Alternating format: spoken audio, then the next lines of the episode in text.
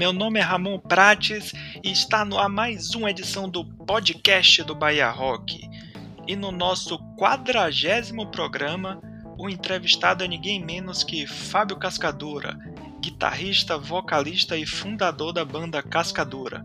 Nessa entrevista, elaborada por mim e por Lucas Rocha, ele fala um pouco sobre o show de celebração de 30 anos de fundação do Cascadura, que acontece agora em agosto de 2022 em Salvador e em Feira de Santana, e sobre muito mais coisas. Então, se ajeite aí que vai começar o podcast.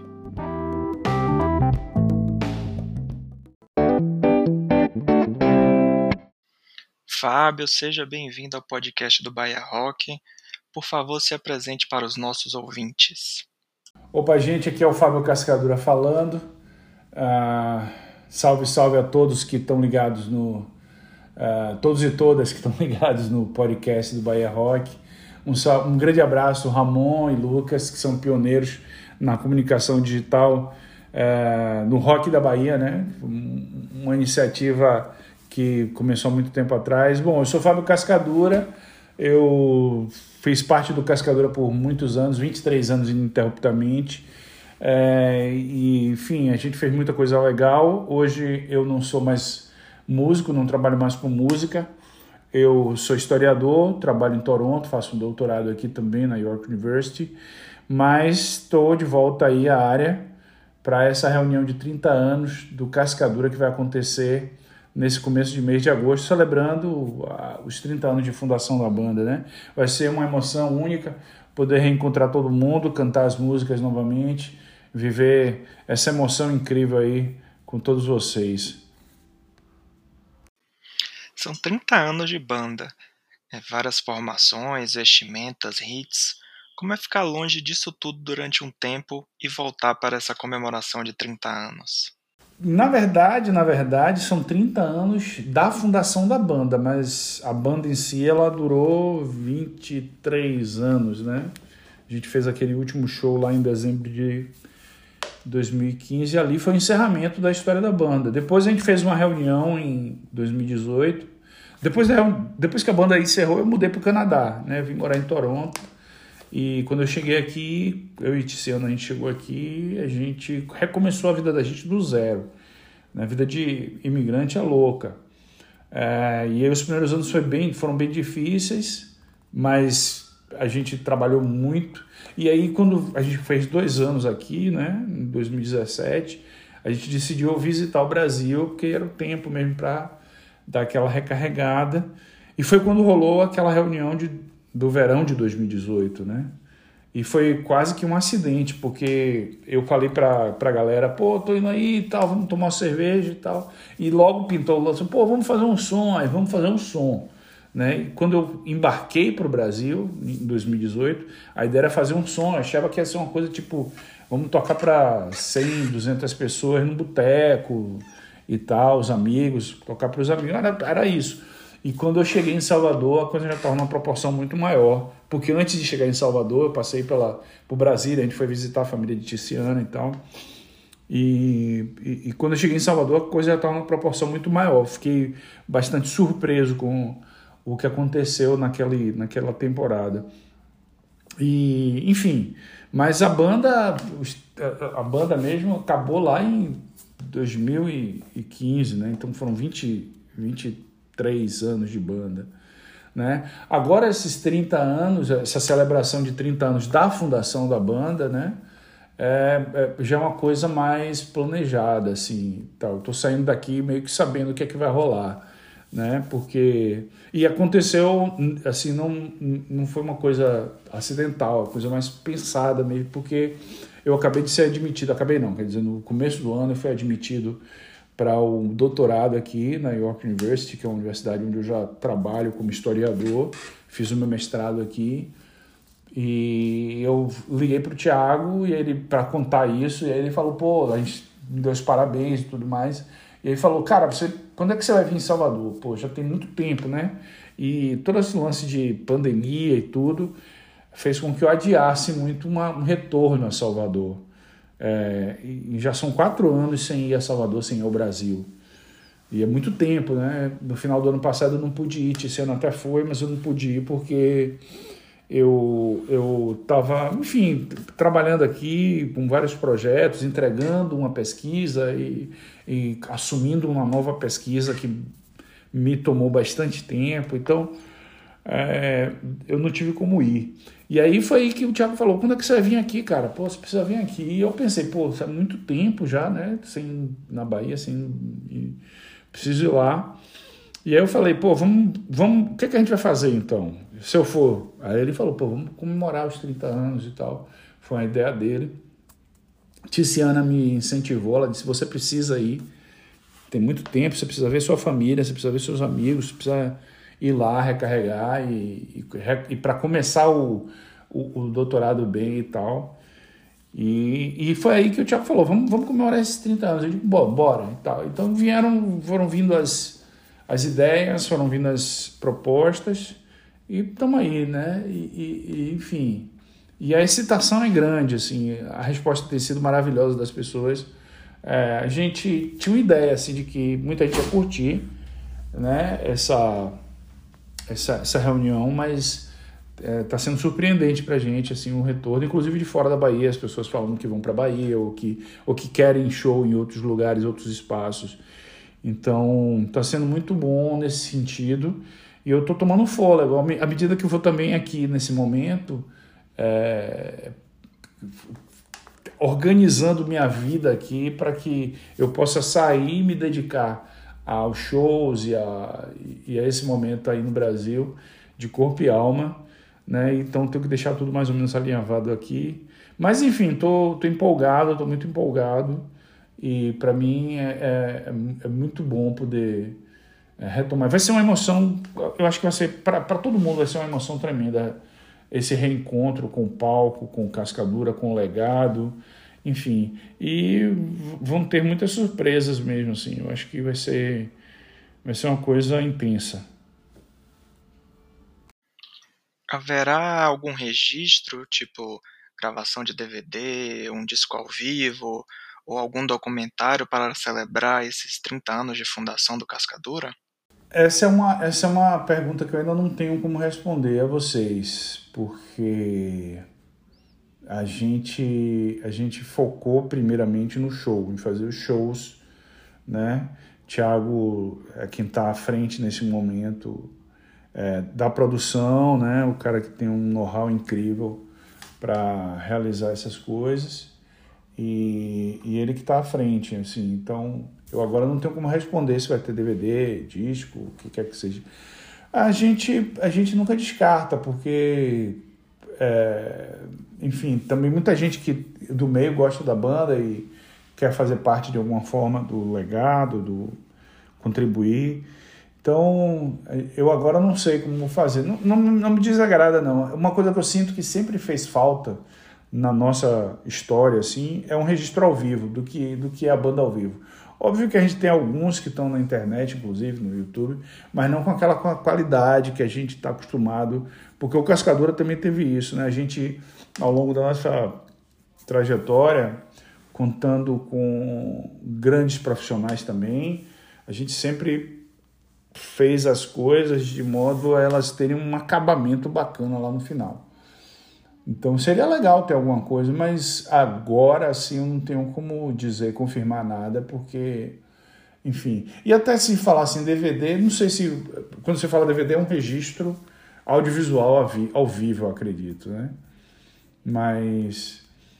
Mas enfim, a gente. Vamos esperar, vamos ver o que, é que vai acontecer no correr dos, das semanas aí que antecedem e ver se de repente pinta alguma coisa. Teremos participações especiais de amigos e antigos membros da banda nesses dois shows? Sim, sim. A gente, a gente é, é isso, né? Assim, a banda, ela é, é, muito difícil a gente contar a história da banda sem sem mencionar todo mundo que de alguma forma ajudou a construir o legado, a trajetória e tal.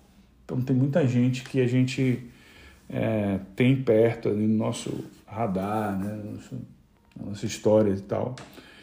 É, uma coisa que eu vou falar agora aqui, que vocês já devem estar sabendo, né? no momento que eu estou gravando esse com vocês aqui, eu não, eu não, isso não está revelado, mas eu já vou falar para vocês aqui, vocês já vão ficar sabendo que é que a gente vai ter além da formação do Cascadura que cristalizou, assim que que encerrou o processo, que somos eu, Fábio Cascadura, Tiago, bateria do Chai na guitarra e o Cadinho no baixo, a gente vai ter um outro elemento, né? Que é para a gente assim uma pessoa que vem somar e vem é, trazer uma energia muito boa, uma pessoa que já fez parte da banda e que a gente quer muito bem, que é o Cândido Soto, Cândido Martínez Soto, que esteve no Cascadura em dois momentos distintos, né? Ali no, no momento inicial da banda,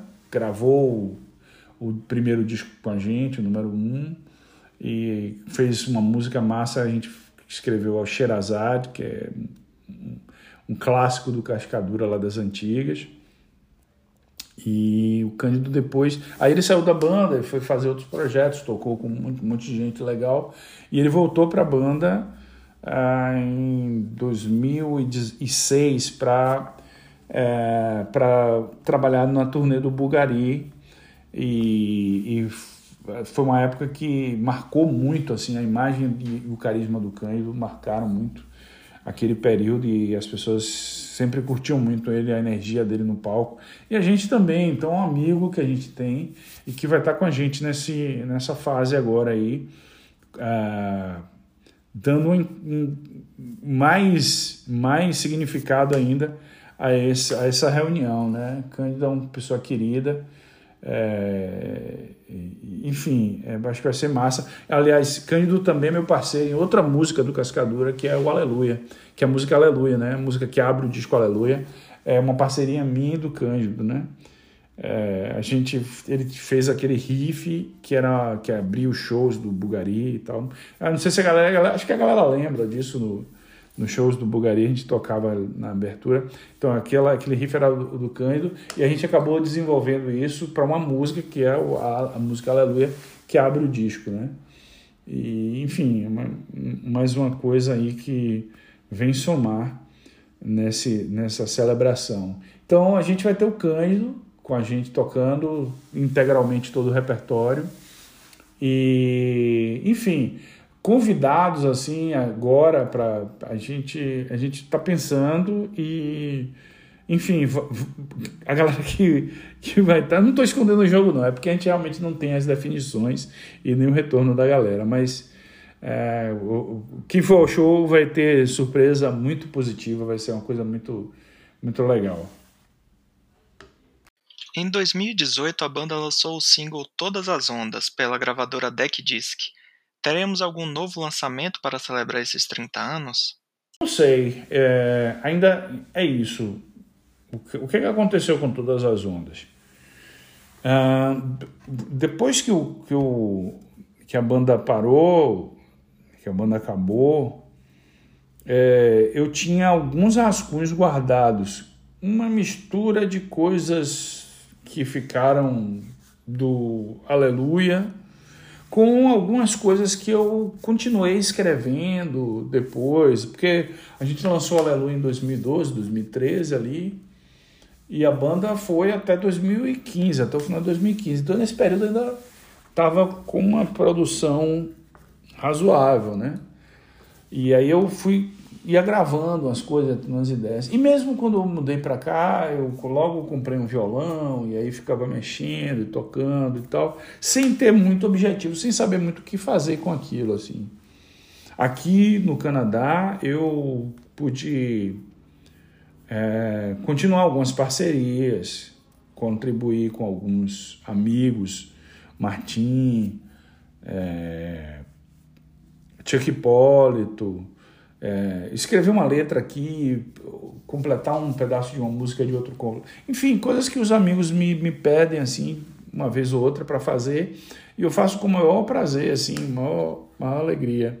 Procuro um tempo e, e mantenho ali o, a coisa. Mas, Mas eu, mas eu não, não, não paro mais para compor com a mesma, a mesma regularidade que, obviamente, do tempo que eu estava tocando, me dedicando à música exclusivamente.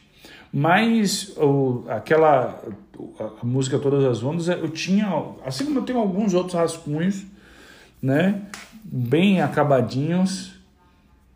E quando eu tive em Salvador, é isso, porque como eu falei naquela outra resposta lá, naquela outra pergunta lá que você fez, é, que vocês fizeram, na verdade, dizer, é, é, aquele momento de 2018 foi um, quase que um acidente, assim, tudo aconteceu quase que por acidente. O show, gravar, vamos, vamos gravar. Eu, a gente estava a gente tava tomando uma cerveja no Rio Vermelho, perto do estúdio de Tadeu, e aí a gente, lembro, Thiago ligou para Tadeu, Tadeu foi lá, dar um abraço na gente, sentou, a gente tomou uma cerveja, ele disse, cara, venha ver o estúdio. A gente foi lá no estúdio, aí fez um som de brincadeira, aí ele disse, aí eu mostrei um pedaço da música, ele, cara, vem aqui um dia gravar esse som, até antes de você ir embora. Aí a gente, eu fui lá, e aí a banda foi toda e a gente acabou gravando uh, a música, né, o, o som.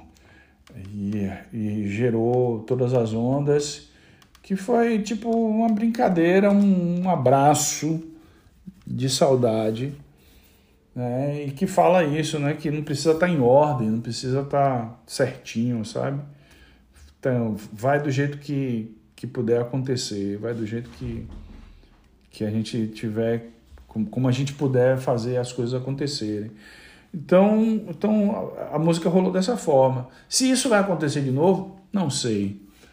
É, o, o, lance da parceria com a DEC foi uma coisa quase que, que é, óbvia, porque a gente tem um relacionamento de amizade com o Rafael Ramos, a gente se mantém em contato. É, já tem um tempo já que eu não falo com ele, não sei Tiago, mas. É, e ele é um cara super boa praça. E aí a gente falou dessa música e ele disse, pô, vamos lançar aqui e tal, no, na plataforma e tal, a gente cuida da música. E, e pronto, e, e, foi muito fácil, tranquilo fazer isso. E, enfim, foi isso. Uh, não tem muito segredo, não. Eu só não sei se a gente vai fazer mais alguma coisa. Se isso acontecer, vai ser por acidente e por livre e espontânea é, vontade do destino, assim. É, tá tudo, todas as portas estão abertas mas a gente atualmente está focando no show, no, né, no, na celebração ao vivo, junto com todo mundo que vai estar tá lá é, em Salvador no dia 13, sábado de agosto, e em feira no dia 6 de agosto, uma semana antes. Então, esse é, é o nosso foco por hora. Foi anunciado que haverá uma votação online para o público opinar sobre o setlist desses dois shows. Qual a maior dificuldade de montar um set para um show desse tipo? O emocional da banda ou dos fãs? O setlist é o mistério, é um negócio que. É, porque assim, se, se acabou, sei lá, o mainstream acabou definindo que o, o setlist é uma coisa que você ensaia, que você é, apresenta e que você tem ele ali como um tijolo, entendeu? Quando na verdade o setlist deveria ser um guia e ele deveria te dar um suporte para você seguir, mas ele pode de repente mudar no meio da apresentação, dentro da dinâmica do ao vivo, né? É, o, que, o que eu acho que, que a gente vai fazer, que é o que a gente sempre fez e sempre deu certo, é a gente vai escolher músicas é, que representam as muitas fases da banda e são mais de 100 músicas lançadas até hoje com Cascadura e, e, e, e que, e que a gente sabe que tem um apelo importante para os fãs, para quem está ali no show, entendeu? Isso é uma coisa que a gente acaba se dando conta, até com distanciamento. Foi algo que, para mim, veio, a ficha caiu mesmo com o distanciamento da banda, assim, com o fim da banda, que é a gente criou uma coisa que que é, faz parte das vidas das pessoas, de algumas pessoas, né? Das pessoas que. O que é que eu quero dizer? Assim, a gente escreveu uma música no momento, pensando na gente, pensando na nossa realidade, no nosso cotidiano, mas aquela música adquiriu um significado para outras pessoas que fogem ao nosso controle, entendeu?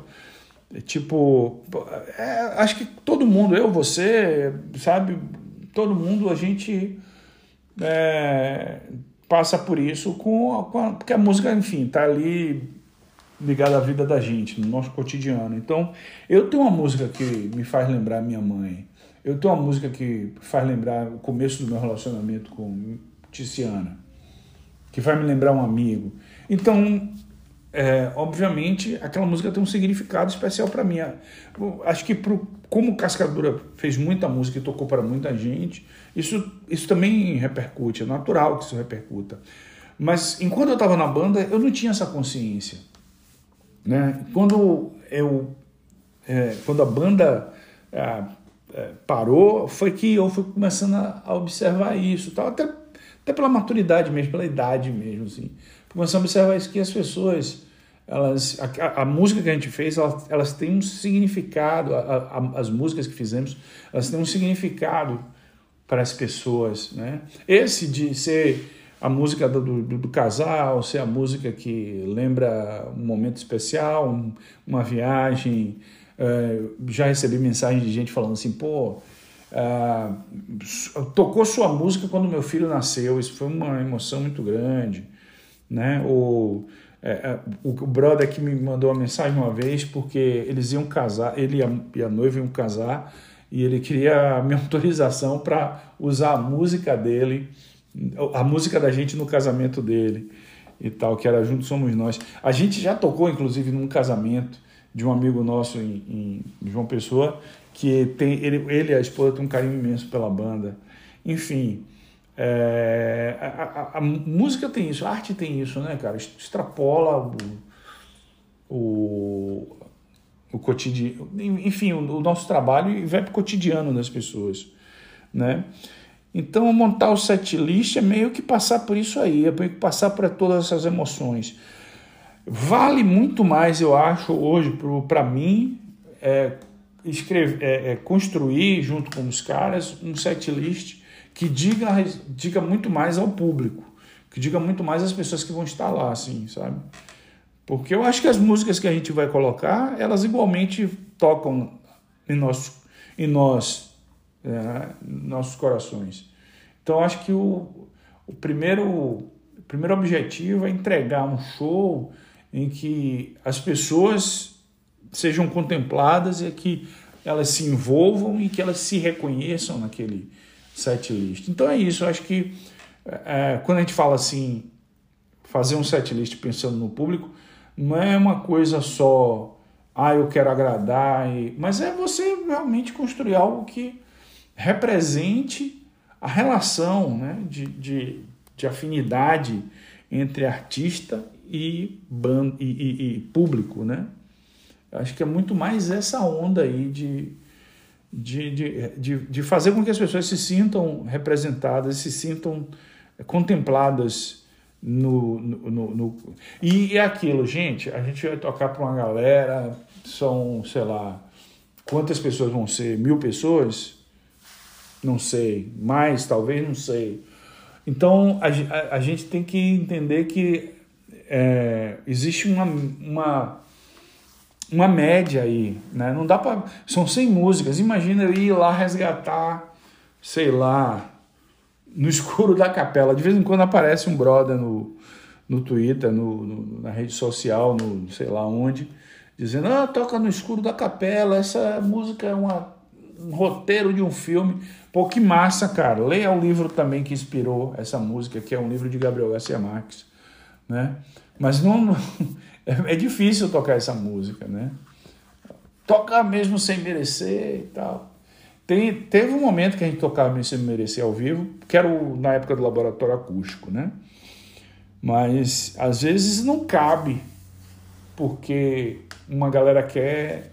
Mas a gente sabe que existem ali as músicas que todo mundo todo mundo curte, que a maioria da galera curte. A gente sabe as músicas que têm um significado é, para a vida da maioria da galera, ou para a totalidade da galera e tal, e que faz sentido tocar. Então, o, o, a construção do, do setlist vai ser mais ou menos por aí. Né? Sobre esse lance da votação, eu vou até ser bem franco assim. Essa foi uma proposta do Tiago, e enfim, as pessoas estão falando disso aí, mas eu, eu fui meio contra na hora que você levantou e disse, pô, cara. Mas enfim, se, se as pessoas quiserem votar nisso, fiquem à vontade de dizer né, qual a música que quer e tal. Mas aí tem que ter um equilíbrio também entre o que as pessoas pedem e o que você pode, o que é possível ser executado, né? No, no palco, né? Né? Porque, enfim, é isso, né?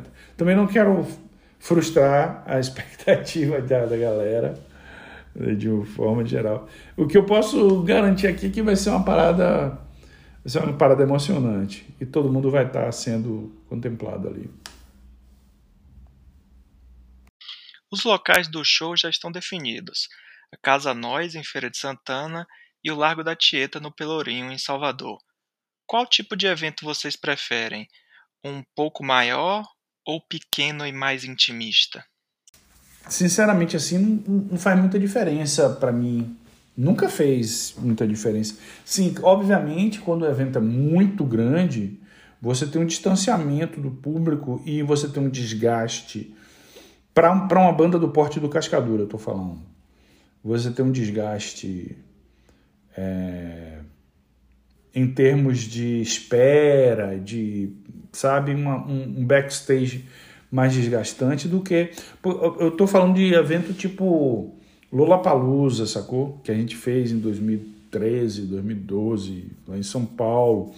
Que você tinha todo o conforto, assim, um backstage incrível, com uma estrutura incrível, mas você chega muito cedo, você fica ali preso naquela estrutura. É, e, e pra gente, assim, pô, acho que pra o Foo Fighters ou, ou pra o MGMT, a galera que tava tocando naquele. Eu tô falando da galera que tava tocando naquele. A gente ficou no, no, no camarim, porque era, tinha uma, os, eles construíram umas ilhas, né, no, no Jockey, onde ficavam os camarins. Então a gente dividiu uma ilha com, se eu não me engano, Plebe Hood, eh, Google Bordello e MGMT. Era a ilha da gente. E até a galera do, do Google Bordello foi simpática, foi lá no camarim rapidinho e tal. E, e coincidiu, mas. Mas enfim, o que eu quero dizer é, é, o, é, sobre esse lance de show pequeno show grande. Quando a estrutura é muito grande, é, mesmo assim pensando no festival de verão, né, que a gente participou algumas vezes, o que acontece é que você tem um desgaste de ter que esperar o festival se movimentar, né? Você está fazendo parte de uma estrutura imensa, então são, são centenas de pessoas trabalhando naquilo ali, milhares de pessoas assistindo aquilo ali, então existe um todo um todo um organograma, todo um tempo, todo um schedule para você corresponder e às vezes é um pouco chato tem que esperar. Obviamente, quando você sobe no palco, a emoção, a vibração e tal, ainda que o público esteja muito distante. No, no caso da, do Pelourinho, ou no caso do, do, da Casa Nós, ou qualquer outra casa de show assim, mas que caiba 500, 400 pessoas, não, não, para a gente não faz muita diferença, não. É, se é pequeno, se é maior, se é uma praça do Pelourinho que cabe mil, sei lá, quantas pessoas cabem ali e tal. Não faz muita diferença não, assim, a gente tenta tirar o melhor daquela estrutura para apresentar o que o que a gente quer, a música e tal. E, e, e vai, vai bem, assim. Eu acho que é muito mais assim o, o, o quanto o público está confortável e envolvido naquilo ali, né? Então é, é, é, é, é mais por aí, assim. Então, pra gente é, a, a, a, gente quer ferver a coisa, então tem todo o exercício. Daí o lance de ensaio, daí o lance de pensar no, né, no, no set list voltado para gente estava falando. O set list tem que atender a, a, a emoção do, do, do, fã. Né? A gente se envolve nessa emoção porque, enfim, isso partiu da gente, faz parte da gente. Então, mas se, se é uma casa de show fechado ou se é um show aberto, né? No, no, numa praça do Pelourinho. Eu, inclusive, estou muito curioso porque quando a gente tocou aí em 2018, foi a última vez que eu toquei no Pelourinho, uh, ainda era Pedro Arcanjo. Eu não sei, eu não, eu não conheço o Praça da Tieta, eu não sei o que, é que aconteceu. Eu me lembro que era Pedro Arcanjo, uh, Quincas Berro d'Água e Teresa Batista. E mudou para Praça da Tieta. Então eu estou curioso agora para para ver o que é que mudou com a mudança desse nome, né? Imagino que, que esteja legal, porque a galera tá todo mundo falando bem, todo mundo elogiando. Então, vamos lá com Cascadura e a galera do Cascadura é, dá, uma, dá uma levantada, dá uma sacudida nesse momento aí. Vai ser massa. E eu, eu acho essa época do ano muito boa de tocar em Salvador, porque passou São João, passou. Eu me lembro que sempre tinha uma excitação em relação a isso, né? Passou o São João, passou aquele ciclo né, da, da euforia do meio do ano, do, do, do, do semestre. O, o, o, ano já está se encaminhando para chegar na primavera. Então, essa época é muito boa de tocar. A gente pega o entusiasmo da galera, vamos lá. Todo mundo, todo mundo curtir muito, velho. Vai ser massa. Como fica o contato com os fãs da banda hoje?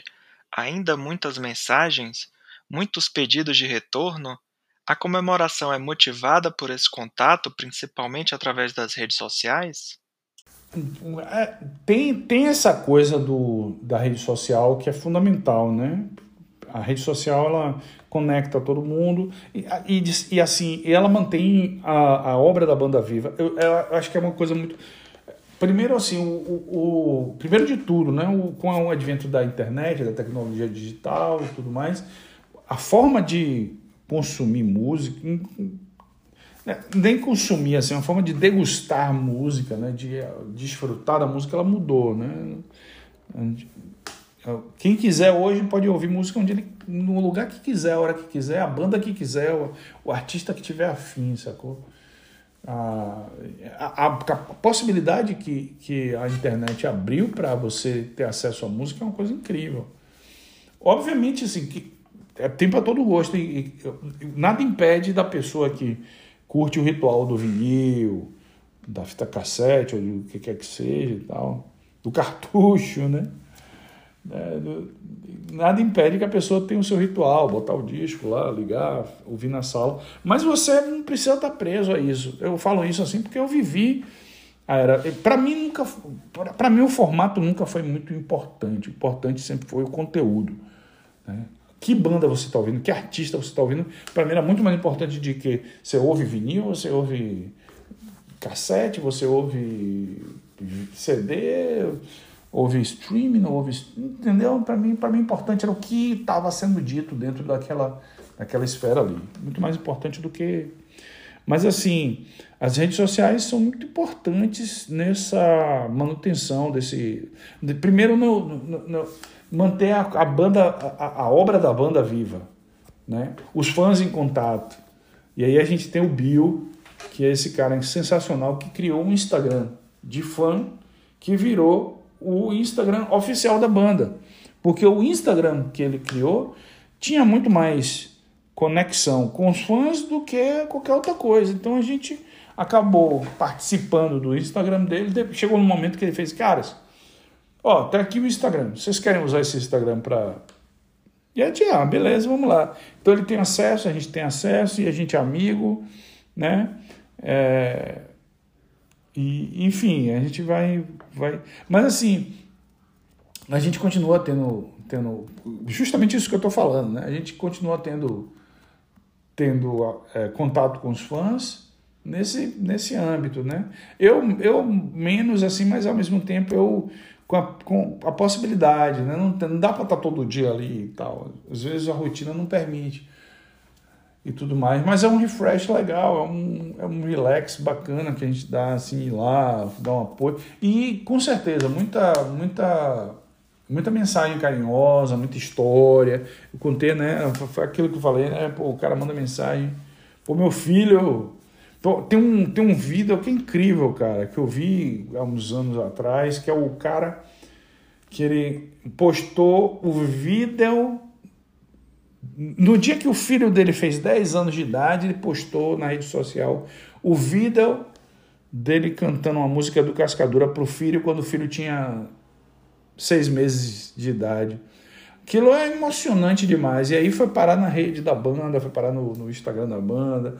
E aí me, me, me mandaram mensagem: Cara, você viu isso? O pai. Can... Pô, sabe? É isso que a gente fala de, de ter conectividade e de fazer parte da vida das pessoas de fato. A música ela assume um significado. Ela não está ali para vender uma coisa, não há nenhum problema se ela for vender alguma coisa, mas ela está ali primordialmente para transmitir uma emoção, para fazer uma emoção fluir e ao mesmo tempo fazer uma reflexão, né? Então no momento que o cara, porra, no aniversário de 10 anos do filho dele, me esqueço o nome do, do. É um nome até de um amigo. Acho que é Glauber o nome dele. Acho que é Glauber o nome dele, não sei. Ele, ele postou o vídeo de quando o filho tinha seis anos e ele cantando a música do Cascadura. Ele postou isso quando o filho fez 10 anos. Então, olha o, sabe, o alcance que isso. Né, é uma coisa incrível, cara. É uma coisa que eu acho. E que isso não tem nada que substitua isso, sabe? E isso está para além de qualquer julgamento, qualquer coisa, sabe? Então, assim, a rede social ela proporciona isso também, né? A gente às vezes olha para a internet como uma coisa fria e tal, ou às vezes uma coisa que a gente fica ali só xingando, mas também tem uns momentos legais, umas coisas, umas coisas fora de série, sacou? E é isso, é, é tanto serve, a, a, a, internet hoje tanto serve para nos ajuda mantendo a, a, obra viva, quando, como nos faz descobrir essas coisas, essas, a, essa, o quanto a música foi capaz de chegar, onde foi capaz de chegar, para que, é que serve isso? Pra, o que, é que a gente está fazendo aqui? Né? É tudo isso, é toda essa onda aí. Pô, eu, eu fico de cara às vezes, bom demais, já uma onda.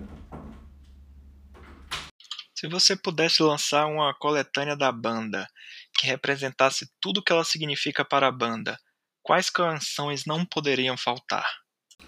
São cinco discos, alguns alguns singles, músicas avulso, né, que a gente lançou. E Sei lá, velho. Essa é uma, essa é uma batata muito quente, né? De escolher música para uma coletânea. Tem aquelas coisas tipo Nicarágua, música que significa muito, porque foi a primeira música do Cascadura que a gente conseguiu fazer as pessoas abraçarem. E, e a ideia de Nicarágua foi uma. Assim. Rogério Big Brother, assim, no começo da banda, assim Rogério Big eu já contei isso em alguns posts na internet. É. Rogério Big Brother, que é nosso amigo de primeira hora, assim e tal, ele falou de uma banda ou de uma música chamada Surf Nicarágua, que era um, uma crítica, né? A, a galera ia para Nicarágua surfar e a Nicarágua vivia um momento terrível e tinha guerreira e tudo mais, enfim. E aí ele falou dessa banda ou dessa música surf Nicarágua, que era de hardcore e tal. Isso ficou na minha cabeça, né? E aí logo depois eu tive contato com o disco Terras do, do, do ZZ Top, que tinha umas músicas ali, e eu achei o estilo fantástico e tal. O disco era do Cebola, irmão do Cândido. Olha só a viagem. Enfim, aí foi assim que eu escrevi Nicarágua com Ney Bahia. Eu mostrei a ele as ideias, a gente foi montando a música ali e tal. Então, Nicarágua é uma música que teria que ter. Mas são muitas músicas, brother, tipo. De várias fases diferentes, né? O Batismo do Entre é uma música que também acho que faz parte do DNA do Cascadura. Né? Ah, junto aí o Bugaria, o Queda Livre e, e, e, Não Posso Julgar Ninguém, e o Gigante e, e sabe, Retribuição. Enfim, tem muitas músicas. Mas o Bugaria ele assume realmente ali um, um lugar especial porque tem muitas músicas que acabaram mobilizando as pessoas, tocando as pessoas, né? Então, todas aquelas ali do Bugaria, eu acho que teria um lugar. Não sei. Acho que é, esse é um trampo que eu não, não quero pegar, não, de ter que escolher as músicas aí para uma coletânea. E às vezes a gente até vê a galera no, na internet fazendo umas, umas coletâneas, né, para poder colocar ali no Spotify, no, no, no YouTube, sei lá. Enfim, é, é muito. É, é muita música para escolher. Eu não tenho um.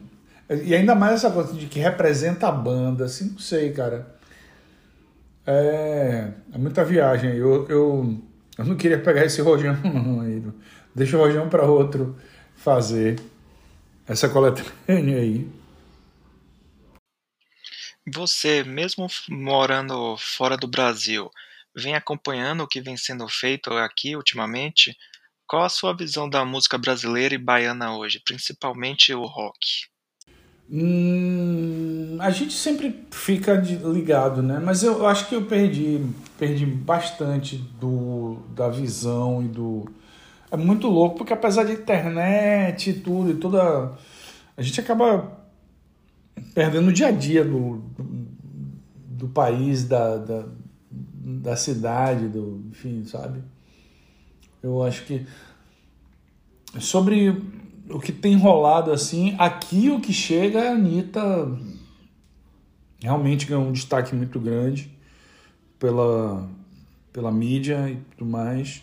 Muita gente aqui ouve e gosta e integra ela nesse cenário do praticamente do cenário rhythm and blues assim de música negra que rola assim de uma forma geral ela já está assimilada aqui mas de música baiana. Outro dia desse a gente estava em Los Angeles, a gente foi passear em Los Angeles e a gente ouviu Lued Luna e Baiana System cantando. Num, até postou na. To, tocando no, no, no, numa boate, assim. Um boate não, num. num um, um, um, pátio, né? Um, um, um bar. Sei lá.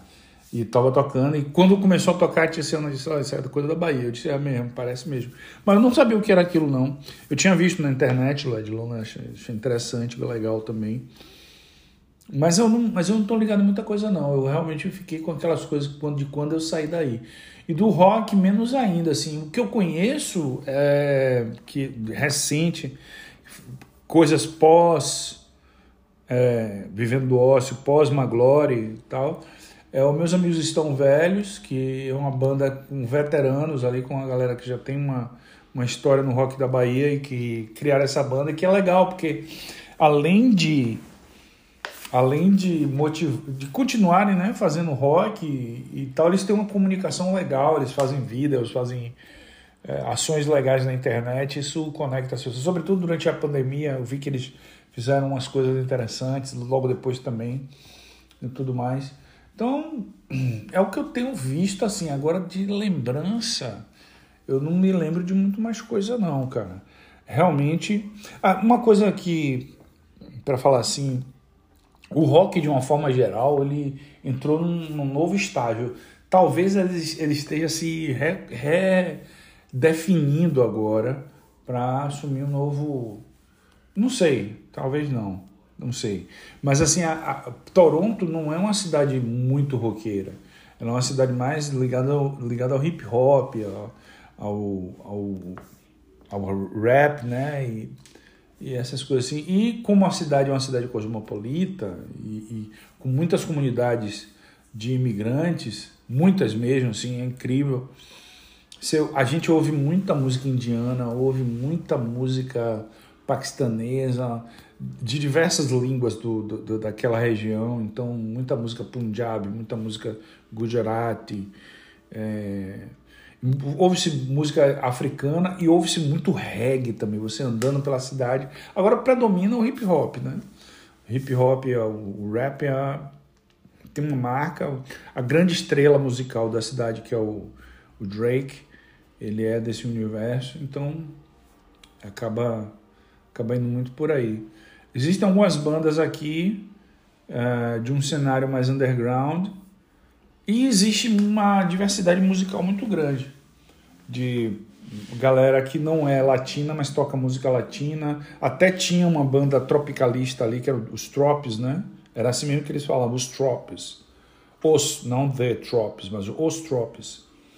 Que era uma banda de, de torontonianos, pessoas aqui de Toronto, que faziam um som tropicalista, tocavam cover do, do, do, Eles fizeram um espetáculo, logo que a gente chegou, eles fizeram um espetáculo numa casa muito legal daqui, é, executando o, aquele disco, aquela coletânea Tropicália, né? E com as músicas dos Mutantes, Caetano, Gil e tal. Então, então tem de tudo aqui, mas é, é, eu meio que perdi um pouco desse. Porque também eu tenho outra rotina, saca, galera? Tipo, eu hoje sou historiador, então meu tempo é muito voltado para as pesquisas, para o trabalho com, com, com documento e tal. Então eu já não, não fico mais tão procurando música. Eu ouço o que está ali à mão e o, e o que preenche mais meu, meu imaginário, minha história. Então eu continuo ouvindo as coisas que eu já ouvia antes.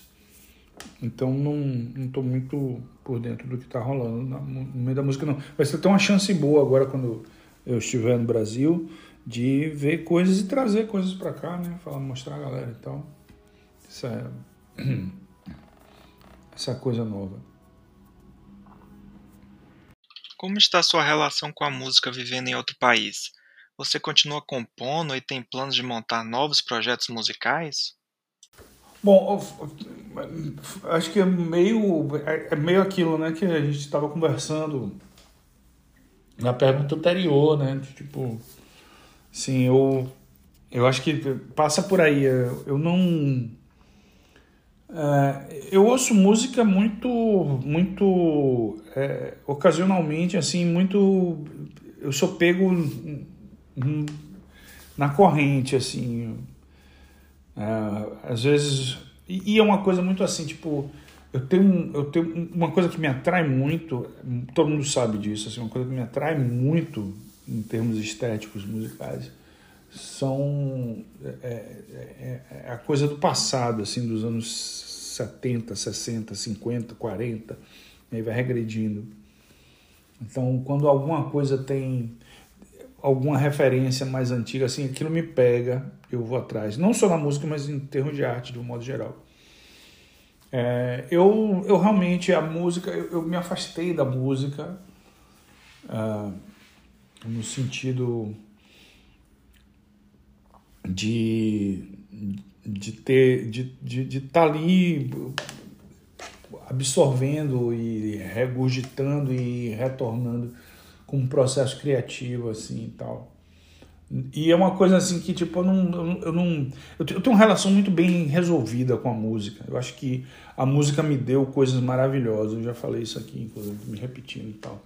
A música já me deu coisas incríveis. Eu tive experiências absolutamente formidáveis com a música. É, o Cascadura eu, te, eu tô aqui hoje por causa do Cascadura. Eu tô moro no Canadá por causa do Cascadura, né? Meu relacionamento com Tiziana é fruto do Cascadura. Quer dizer, Cascadura me deu tantas minhas, minhas amizades, tudo isso. É, eu tenho uma relação muito bem resolvida com o fim do Cascadura também. Foi um fim muito bom, muito legal, porque acabou numa hora muito boa. Então, para mim, pessoalmente, eu estou muito de boa, assim, eu estou bem resolvido com isso. E eu não, e eu vivo hoje uma outra, uma outra realidade, um outro cotidiano, assim. É uma coisa muito boa você perceber também que você pode, numa vida, que é a vida que a gente sabe que a gente tem, uh, que é essa aqui, pode existir uma outra vida depois da morte, mas a que a gente sabe que a gente tem é essa aqui. E, e tudo bem se você quer ter uma fé em outra vida, não tem problema, mas a gente sabe que é essa daqui. Então, então é muito bom saber que a gente pode, ter mais de uma vida dentro dessa vida. Então acho que com o Cascador eu tive uma vida, uma intensidade, um aprendizado, uma construção. Hoje eu estou é, aprendendo novas coisas, vivendo outras experiências, aprendendo de novo, sabe? Eu tive que começar do zero, do zero, do zero de novo aqui, saca? Vida de imigrante é assim, eu, eu fui padeiro, eu trabalhei em cafeteria, fui, fui faxineiro, virei gerente da empresa onde eu era faxineiro, saca? Trabalhei em loja de, em depósito de loja, de, enfim, eu fiz de tudo, cara, né? Fiz faxina em, em casa de show, né? E, mas acabei indo para para academia, que era o meu objetivo também. Quando eu vim para cá, eu não sabia se eu ia, o que é que eu ia fazer. Se eu ia para música e tal. Cheguei a procurar algumas coisas, mas enfim, mas eu tenho uma outra vida aqui. Hoje como pesquisador, como historiador, tenho uma outra rotina, um outro é muito diferente. E é tranquilo também, é de boa, é relaxado. Eu não deixei de ser a pessoa que eu era. Ainda sou o mesmo cara, sacou? Mas eu tenho uma outra vida. E, e, eu acho muito legal poder fazer isso, sacou? Mas óbvio que a música, ela também tá ali no meu cotidiano e, e ela me é um cartão de visita. Você, deixa eu te contar uma história interessante. Quando eu cheguei na universidade, eu cheguei através de um brasileiro, um, um amigo que eu tinha acabado de conhecer, mas que virou logo meu amigo. E ele me apresentou lá dentro da universidade, as pessoas, e a gente começou a fazer umas entrevistas e tudo mais. E eu fui convidado a participar do grupo de pesquisa. E uh, eu preenchi algumas fichas tudo mais. E aí, quando eu fui fazer a entrevista, me perguntavam sobre. Eu falava da banda, né? E tal. Meu nome é Fábio Silva Magalhães, mas eu sou conhecido como Fábio Cascadura e tal e tudo mais. E aí começou a fazer parte do, do, do, dos projetos e logo eu fiz um trabalho de pesquisa e foi parado no website, num, num site, né? E, e, quando teve o lançamento do site, é, tá lá o nome da equipe e meu nome tá lá como Fábio Cascadura, não tá como Fábio Silva Magalhães. Uma coisa muito curiosa, né? Que eu acabei, eu acabei virando isso também, sabe? A, a música ela chega antes de mim. Eu eu eu não reclamo, não. acho, acho, acho ok, faz parte da minha história e tudo mais. Mas é isso, assim, eu, uh, eu não tenho nenhuma pretensão de fazer projeto musical, outro projeto musical, gravar disco solo ou qualquer coisa, porque eu sou muito bem resolvido com a história que eu já, já tive com a música. Foi muito bom, ainda é muito bom ter o retorno das pessoas, mas é uma história feliz, então eu, eu curto ela. Aí eu não, não sinto falta não de eu e aquilo que eu falei antes também, quando algum amigo, alguma amiga que está na música diz, pô, Fábio, você quer fazer quer fazer uma parceria? Eu tenho essa ideia aqui. Pô, tranquilo. Acho um tempo ali na semana, sento, escuto, toco, pego a guitarra aqui, faço uma brincadeira, tudo mais. Mas é isso, é uma é uma eu não tenho nenhum. Não está no meu, meu radar, no meu foco de,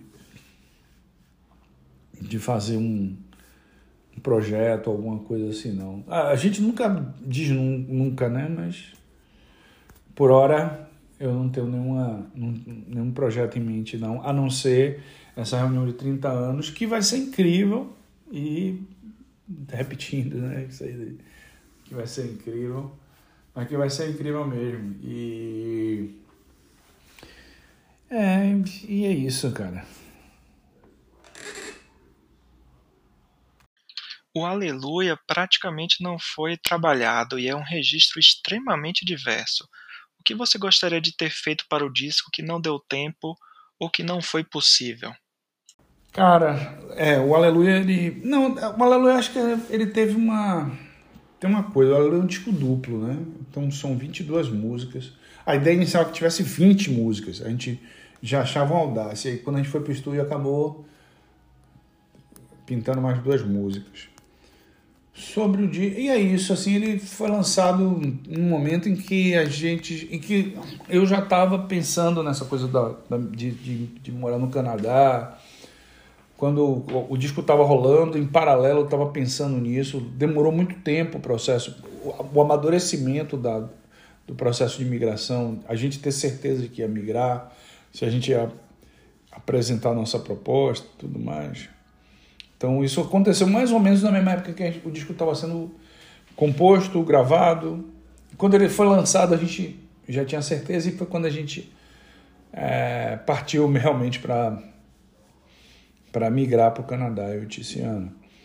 E mas o disco ele teve ali aquele período ali. Acho que também aconteceu uma coisa durante o Aleluia que o Cascador mostrou que tinha uma assim, repetiu, né? A gente lançou o Bogari, aquilo, a gente lançou o Vivendo, o Bogari foi um aprimoramento técnico, artístico daquilo que a gente a gente poderia fazer no que a gente consolidou um estilo, né? Com o Bogari, a gente nossa nossa cara. A gente mostrou a canção, a capacidade de escrever canção, de executar canções no Vivendo e Bulgaria a gente consolidou isso com um approach estético forte, contemporâneo. E o, e o Aleluia ele foi, tipo, a gente extrapolou ali nossa própria capacidade. Acho que o disco demorou muito tempo para ficar pronto, mais de um ano. E mas a gente extrapolou, a gente foi audacioso sabendo que estava sendo audacioso e levando ao extremo, ao limite, assim, então, emocionalmente, inclusive. A gente foi levado ao limite. E a gente mostrou. Então a gente chegou num momento, num ponto que a gente fez um negócio que nenhuma banda independente, alternativa, sei lá, que não tinha uma gravadora por trás, se arriscava a fazer, sabe? A gente fez um negócio para ser pancada mesmo. E ficava difícil bancar aquilo, ficava difícil levar aquilo adiante. Então a gente acabou adaptando o que a gente podia do Aleluia para o palco. E, enfim, foi, a gente fez o que foi possível. E foi bom, foi massa, foi incrível. Foi, foi, foi, foi legal. E a gente tem muito orgulho, eu tenho muito orgulho do, do Aleluia, do, do resultado que ele teve, do que ele atingiu, do que a gente conseguiu consolidar nele ali. E, mas assim, se eu tivesse que dizer algumas coisas que eu gostaria que tivessem acontecido com o disco, mais do que qualquer coisa, primeiro era ter tido a oportunidade de ter executado o disco com a Rumpiless, que era uma ideia que a gente vinha pensando. A gente chegou a comentar isso na época com o querido e saudoso Letieres. Ele foi assim, assim super. É, ele aderiu muito. Ele participou de um show tocando sax lá no Pelourinho, um show do Cascadura. A gente fez um adian e a gente falou de, de fazer um projeto é, para tocar ao vivo com o Rumpilés, mas o Rumpilés também tinha uma, tem uma estrutura gigante, né? E a gente acabou não, mas seria uma coisa incrível assim se a gente tivesse tido a chance de executar o Aleluia com a Rumpilés, né? Contar a história do Aleluia, que é um disco que fala de Salvador em diversos níveis, com um artista dessa eu acho que um dia, talvez, quem sabe, o Aleluia chegue para outra. Porque pedaços do Aleluia já chegaram, tipo Soteropolitana, O Rei do Olhar, é, são música, a própria música Aleluia, elas, elas chegaram para algumas pessoas, para uma parte da, das pessoas, da, da, da, população de Salvador, da, né, como referenciais que falam da cidade. Né? É, mas, mas o disco todo não, ainda falta muito. Quem sabe um dia isso não se torne real, né? Mas é isso, eu acho que eu acho que essa, essa, esse lance do, do, do, de fazer um som com a Rumpelé seria teria sido incrível. Uh, não, não deu tempo, e não foi possível.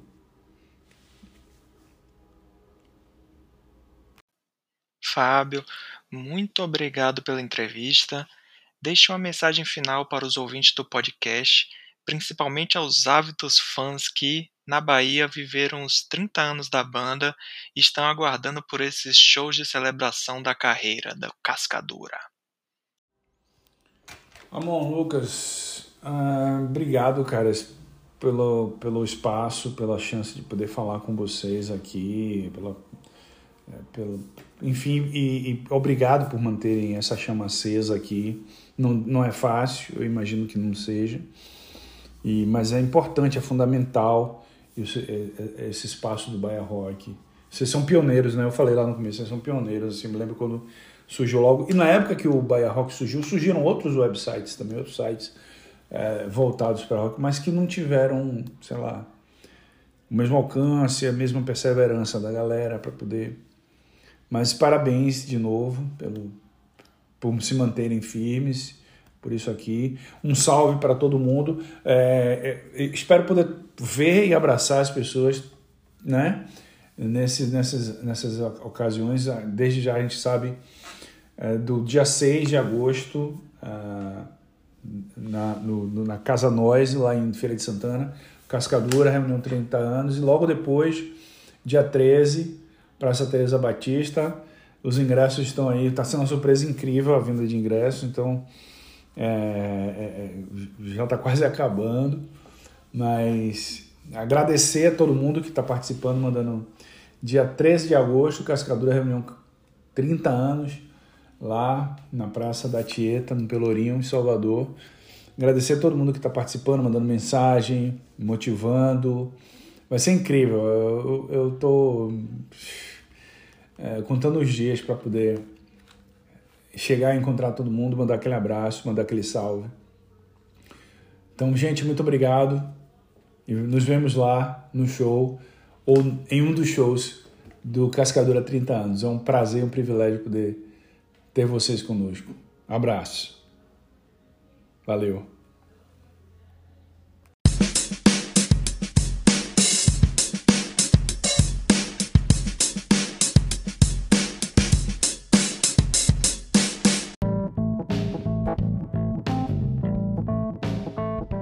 Chegamos ao final de mais uma edição do podcast do Bahia Rock. Gostaria de agradecer mais uma vez aí Fábio pela presença aqui no programa e também a Lucas Rocha por ter elaborado as perguntas da entrevista junto comigo. Então é isso, pessoal. Até o próximo programa. Um abraço.